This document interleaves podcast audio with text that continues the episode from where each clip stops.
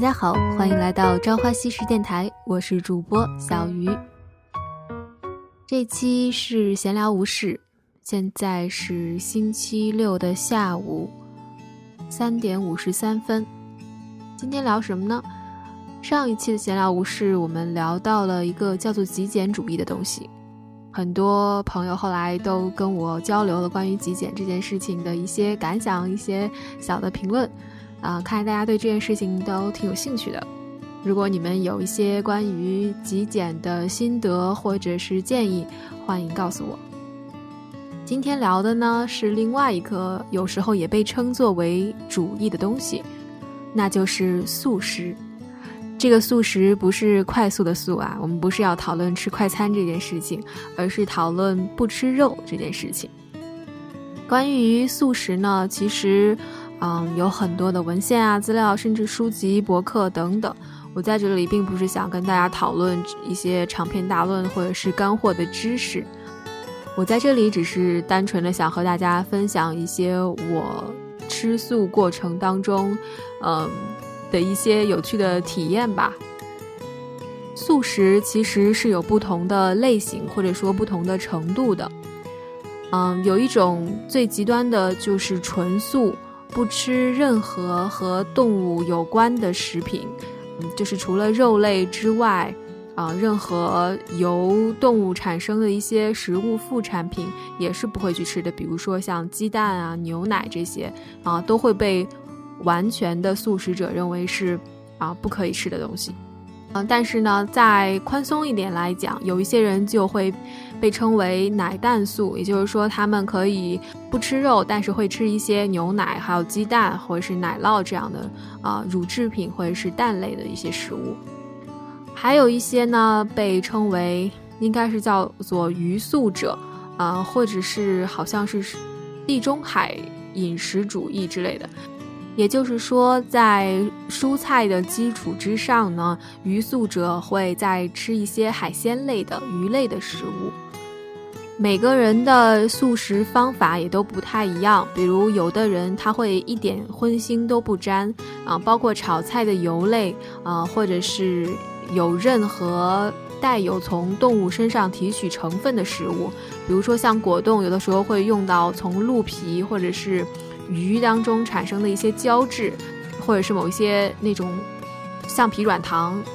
都是不会被一些严格的素食主义者所接受的。而比较宽松一些的素食者呢，就会说我可以吃啊这些带有某种动物成分的食物，只要它不是肉类就可以。或者说啊，哪怕有一盘肉菜，我可以吃这个肉菜里里面的配菜，啊，只要它是蔬菜就可以。这种也被叫做锅边素。所以在吃素这件事情上，其实还是有很多多样性的。说说我自己好了。很多认识我的人，或者是跟我一起吃过饭的人，可能也都知道，我现在的饮食习惯呢是不吃红肉的，也就是像牛类、羊类、猪类这样的，我是不吃的，其他的我是都吃的，啊，所以算是有一点点饮食的限制在里面。但是我其实，在之前呢，要比现在的饮食习惯更加严格一些。从高二开始，我。最先是完全不吃任何肉类，包括白肉和红肉都不吃，偶尔可以吃一点海鲜，记不太清楚了。最开始到底能不能吃这个海鲜类的？然后之后在很长的一段时间里面，我都是只吃鱼素，但是我完全也是吃牛奶和鸡蛋的，这个我是从来都没有断过。然后从高二一直保持这样的习惯到大四来美国之后，大概是二零一二年的时候吧。当时刚和我现在男朋友在一起，嗯，然后他觉得我吃素的这个习惯太严格了，然后就导致我们两个一起吃饭的时候没有太多选择。于是呢，我就妥协了，啊，跟他说，那我就可以多加一项，我就也吃白肉好了。然后就是从二零一二年到现在，嗯，都是一直保持在说不吃红肉的状态。但其实我一个人做饭的时候呢，其实大多数还是只吃蔬菜类、奶蛋类，嗯，海鲜和白肉我自己都吃的很少。只是说，比如我们朋友聚餐或者是两个人一起吃饭的时候，啊，我会就是考虑加一些鸡肉啊，或者是海鲜类的进来。关于我吃素这件事情呢，身边的人会有很多不同的反应。我最开始完全不吃，嗯，所有肉类的时候呢，我的爸妈是非常的 着急，非常的想要把我给掰回来，说我不吃肉对身体不好啊，营养跟不上。尤其当时是在高中嘛，还要就是准备高考这件事情，所以他们就如临大敌，呃，每次就变着花样想说，你就好歹吃一点牛肉啊，或者是怎样的。但是呢。我当时也是非常倔的不行的一个状态，就是不吃，甚至跟他们发脾气说我不吃这个肉。想想当时也是挺别扭的。不过他们比较欣慰的就是，好在我还在喝牛奶、吃鸡蛋，并且会吃一些海鲜类的东西，所以这么考虑的话，蛋白质也是跟得上的。所以后来慢慢，嗯，就他们也接受并且尊重我这样的饮食习惯。那么除了我父母之外呢，呃，别人听到我说自己不吃某一种肉类之后的反应是五花八门的，所以在这里想跟大家分享一下，同时也回答一下我经常被问到的一些问题。其实一般情况下，我是不会主动跟大家去提说我不吃红肉的，因为我本身刚才也提到了，还是一个很宽松的一个食素者。嗯，所以我觉得我的饮食习惯会尽量少的避免影响和别人一起用餐的这个方便，所以很多时候我都不会提出来说啊，我们点菜的时候要注意一些，因为我完全不会想说你们不能点红肉，就因为我在这里这样的。很多时候我之所以会告诉他说哦我不吃红肉，是因为会被劝菜啊，比如说有人看到一个牛肉说哎你尝一下这个很好吃。只有在这种时候，我才会说，嗯，不好意思，我不吃这个猪牛羊这样的红肉的。这个时候呢，很多人的第一反应就是，哦，你不吃红肉啊？为什么呢？这个问题呢，其实还真的不是一个我很好去回答的问题，因为如果你要真的问我，我也没有什么特殊的原因，嗯，但是我一般的回答是这样的。啊，我说，因为我从小呢，本身对肉类也没有特别大的兴趣，不太爱吃肉。然后高中住校的时候，因为食堂做的肉总是很难吃，所以那段时间我就开始不吃肉了。慢慢坚持下来，觉得也没有什么不好。后来到了大学学生物，然后我们要做动物解剖实验，啊，我就当时觉得，既然我们已经在实验室里面，啊，要杀害很多小动物了。那么我就平常少吃一点肉类，也让自己心理平衡一些。嗯，虽然现在不学生物了，但是这个习惯我就一直保持着了。这也确实是我的一个真实的一个心路历程，或者说这么一个发展过程吧。我确实没有说出于某种宗教啊，或者是道义呀，或者是比如说有些人会为了许愿而吃素，我没有这样子的原因。啊，我只是单纯个人的偏好而已，所以我一般就会用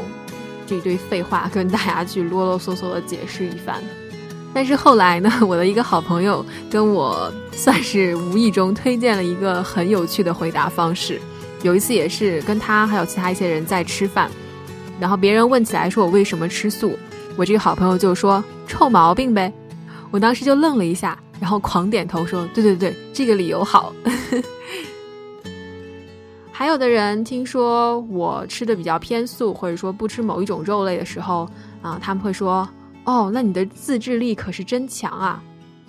我想说，其实在这个过程当中，我并没有用到什么自制力。我看到猪肉、牛肉、羊肉，我并不会很馋。我之所以不吃，并不是我想吃而不能吃，或者是我在控制自己不要吃，而真的就是我选择了不吃而已。所以对我来说，食素这件事情真的没有什么难度。我当时从吃肉到不吃肉，根本没有经过一个断舍离这样的一个过程，所以跟自制力真的没有什么关系。还有一种说法就是，哦，怪不得你这么瘦，原来是因为吃素啊。这个时候呢，我就会呃很友善的笑笑说没有啦，其实我不是很瘦，而且吃素不会减肥的。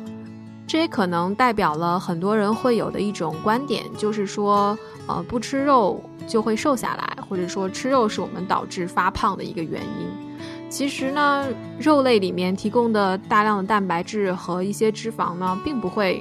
呃只要不过量，并不会让我们增加很多体重。而以素食为主的人，也并不代表说就一定能够减肥。想胖总是有办法的。现在也有很多人都已经慢慢知道了，其实啊，过量的糖类有的时候比呃摄入大量的脂肪和蛋白质更容易导致发胖。所以，首先我真的不是一个很瘦的人，我是非常在一个标准体重线上的一个人。啊，另外呢，我现在体型也真的不是因为吃素，毕竟我也在吃别的肉啊。还有人就说了，哦，你是奶蛋素，或者说你是鱼素，或者说你是锅边素，那你就是假的素食主义者。听到这样的评论呢，我就还挺无奈的。可能大家一提到素食，都会想到的是那种苦行僧的状态，然后每天只吃开水涮白菜配豆腐的那种，就好像觉得说那样的人才配叫做素食主义者。但是，就像我刚才提到的，吃素这件事情真的是有很大的一个多样性。呃，你可以是吃呃牛奶、鸡蛋的，也可以吃海鲜，你也可以吃肉菜里面的配菜。这都是你自己的个人选择，但是没有人说要标榜自己吃素食就有多么多么的了不起，也并不会牵扯到说有什么真的假的素食主义者。对我来说，你选择吃什么样的食物，就是你自己的某一个特质而已。有的时候大家可能会说啊，我是素食者，嗯，这只是一种简单的分类方法。这样可能会节省一些时间来解释自己更加细微或者是特别的一些饮食习惯，但是我就不会告诉别人说我是素食主义者。首先我真的不是，但是我也不认为说就有什么冒充素食主义者这样的事情，没有必要啊。素食主义者又没有比非素食主义者高端到哪里去。有的时候别人还会给我建议说。你可以吃一点带肉味的东西，锻炼一下味觉。这个意思，比如说就是让我喝一点排骨汤啊，然后，呃，沾一点肉味儿啊这样的东西。嗯，我觉得我的味觉没有问题啊，我也不需要去锻炼啊，因为就像我刚才说的，我没有在控制自己不吃肉，强迫自己不吃肉，因为我真的就是那些东西没有对我有太大吸引力，所以它不动用到我的自制力。也并没有，呃，把我的味觉给磨砺掉。我现在如果会闻到猪肉、牛肉、羊肉这个生肉的味道，会觉得有一点不太好闻。但是我觉得这是很正常的。如果你长时间不吃某一种东西的话，那种东西的味道会让你觉得有一点陌生，有一种异物感。但是我并没有打算要逐渐的继续去吃这些肉类。所以就不存在说我需要去锻炼一下对这些肉类的味觉。最后一个评论，啊，也是经常在有一些网络媒体上面看到的，说人类好不容易爬到食物链顶端，你居然吃素？好吧，既然你说到了食物链这件事情，那么看来你是认同达尔文所谓的适者生存这样的概念了。人类。之所以能够爬到食物链顶端，并不是只是单纯的为了吃肉吧？就算是人类好不容易爬到食物链顶端，享受到了吃各种肉的权利，那也不代表说吃肉就是人类唯一的选择啊。前两天呢，我爸在我们家里的群微信群里发了一条这样的话：你适应哪种生活、哪种习惯、哪种嗜好，而且没有觉得有什么不适，那就是你的生活方式。既然我们要说适者生存，那么你就应该尊重让你感到最舒服的那种生活方式。从我吃素开始，我从来没有劝说过身边的任何一个人和我一起吃素。在和大家一起吃饭的时候，我也从来没有要求过，因为我吃素，所以其他人不点肉菜。很多时候反而是在条件比较有限的情况下，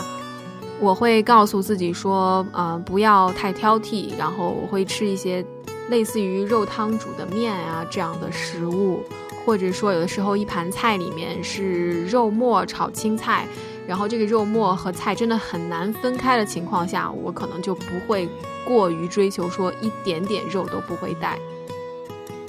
我想说，就是作为一个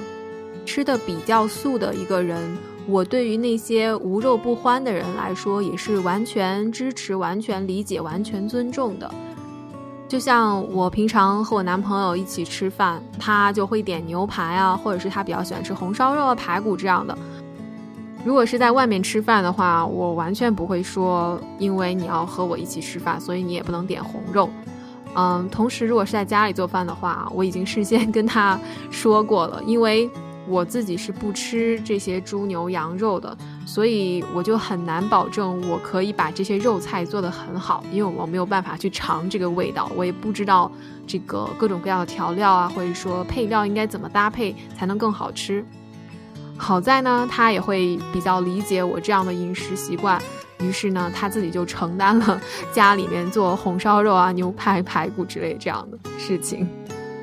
所以，就像在上一期谈到极简这件事情，我提到的一样，在生活方式这件事情上，多一些互相理解，少一些互相勉强，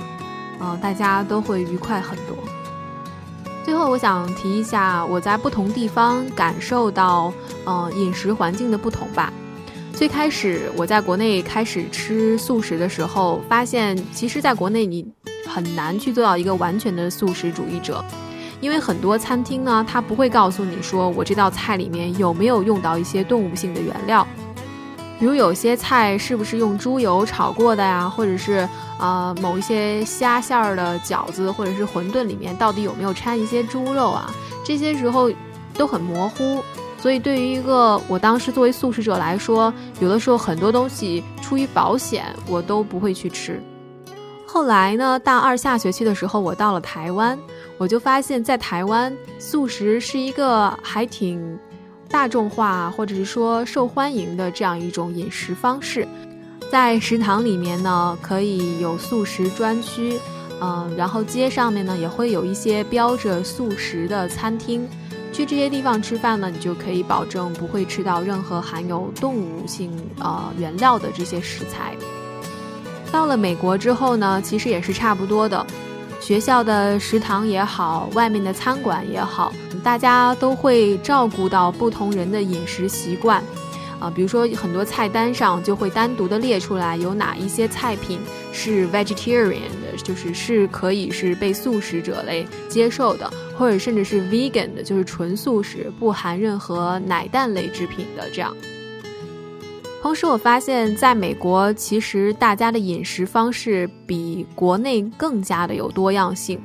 嗯，在国内，我们很少听说某些人对坚果类，比如说花生啊、杏仁儿这样的坚果类过敏，会有少量的人对，比如说小黄花鱼这样的东西、海鲜类的过敏。但是在美国，坚果类、谷制品还有海鲜类都是很常见的过敏源。很多人就没有办法吃这些东西，并且对于这些有过敏症状的人来说，吃一点点就有可能产生相应的一些身体的生理反应，甚至会造成生命危险。所以，在美国，如果要和很多人一起吃饭的话，很重要的一件事情就是了解彼此的饮食禁忌。也同时呢，我发现，在美国，当我告诉别人说啊我不吃某种肉类的时候，他们也不会觉得很奇怪，因为真的是各种各样的饮食方式都是存在的。记得上次回国的时候呢，我去了一家呃素食餐厅，那里面呢确实是采用了纯素食的原料的，没有什么肉类，甚至我都不记得有什么奶蛋类的、鱼类的这样的东西。但是会有一种东西。在素食餐厅很常见，但是我个人其实并不是很喜欢，那就是用豆类或者是蘑菇类的食材做成的仿肉类的菜品，呃，这种比如说什么假的羊肉串儿啊，呃，素鸡啊，就是这种东西，它会用豆制品或者是蘑菇做成类似于肉的那种质感，然后加上一些味道比较重的调味料，让它吃起来好像是一道肉菜一样。我猜想，之所以这些假肉类的菜品会出现在素食菜馆里面，可能是提供给那些本来不想吃素，然后出于某种外力的迫使而吃素的人吧。所以对他们来说，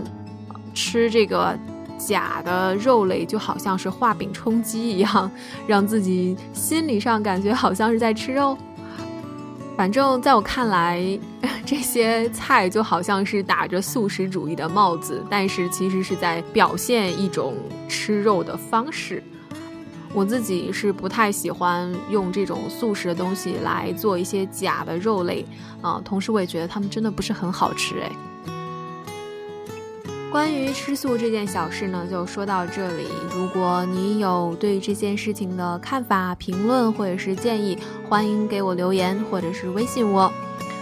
最后呢，给大家带来一首歌，来自于昏鸦。这首歌的歌名叫做《我们如此超群绝伦，怎能居于俗世所见》。好，我们下期再见，拜拜。